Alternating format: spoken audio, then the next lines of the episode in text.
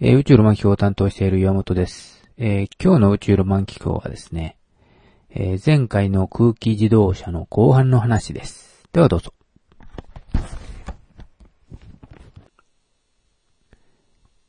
欧州のですね、あのまあ、大手自動車メーカーも、エアカーに、を作ることでエントリーしたと言われていますので、このまま行くとですね、本格的に、えー車がですね、えーどんどん販売されていくのではないかというふうに思います。で、車を作る、まあ、コストですね。これについてもですね、非常に、あの、今までの車のようにですね、え鉄で覆われた車ではなくて、あるいはグラスファイバーで作るとかですね、非常に軽量化が図られてくると思います。そうなると、また、走行距離も伸びたりしてですね、非常にいいのではないかというふうに思います。この、あの、まあ、空気圧縮エネルギーなんですけれども、えーまあ、自動車なんですけれども、非常にですね、この技術というのは、あの、今まで私たちがやってきた、例えばその、えーソーラー発電をして蓄電する技術ですね。そういう技術についてもですね、この空気で圧縮して、それをですね、この空気自動車のエンジンを使ってまた発電し直すというようなシステムができればですね、非常に効率が高いと言われています。だから今まで私たちは蓄電池に、えっ、と、エネルギーを蓄電して、それを使ってまだ、あの、エンジンを動かすというようなことをやってきていますが、そうではなくて、これを一回ですね、空気に、空気を圧縮ボンベの中に高圧に、えー溜め込んで、その空圧を溜め込んだガスをですね、また再度、えー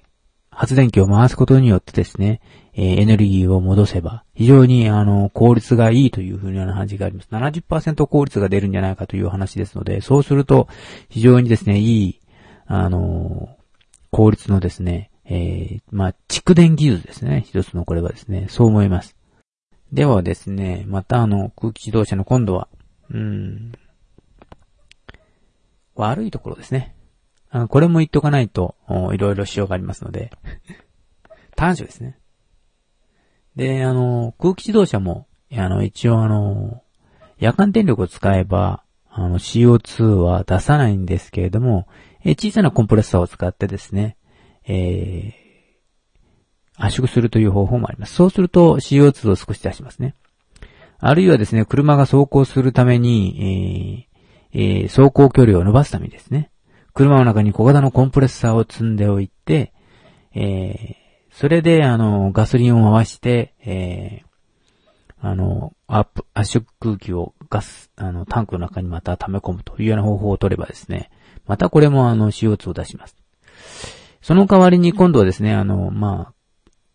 あ、圧縮空気が、あの、え、あの、車のエンジンを回しますので、その動力を使ってまた、えー圧縮すると。あるいは、あの、まあ、ハイブリッドの車を作るのが日本は得意ですけれども、そういう技術と同じように下り坂になったら、えー今度は、あの、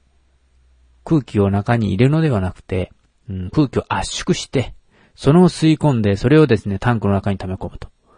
いうような方法を取ればですね、まだもっと、えー走行距離は、えー伸びてくる。これはあの、まあ、電池、まあ、日本のあの、そういうハイブリッド型の車と同じように、あの場合は発電、下り坂で発電して、それを蓄電池に溜めますが、そうではなくて、下り坂で、えー溜め込んだ、あの、エネルギーをガスの中で圧縮空気として溜め込むと。そして、えー走行にまた利用すると。こういう方法をですね、あの、コントロールする、あの、コンピューターを使って、まあ、やればですね、そう難しい技術ではないのではないかと思いますので、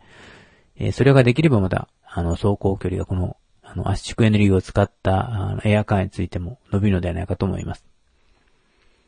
で、あの、短所としてはですね、やはり、なんと言っても、この出力が低いんですね。えーそれが問題だと言われています。で、えーもしかすると、車の中でクーラーが使えないとかですね、電気系統をするためにはまたモーターをつけて、えー発電させて、えー今度は、あの、ウィンカーとか、ライトとか、そういうのを使わないといけませんから、昼間の場合は、まあ、たくさん走ることができても、夜になると、えー電気を使うものが出てきます。ライトをつけないといけないし、まあ、ウィンカーも等々つけないといけないんですけれども、ルームライトであったり、それから音楽を聴くための、その、CD とかそういうのを動かす電気もいりますし、えー、まあ夏になると一番問題なんですが、これはあの、クーラーとかですね。そういうのが問題になってきますね。あの、ヨーロッパとかはですね、あんま車にあの、えー、クーラーがついたのがあまりないみたいなので、えー、暖房だけでいいわけですよね。クーラーはあの、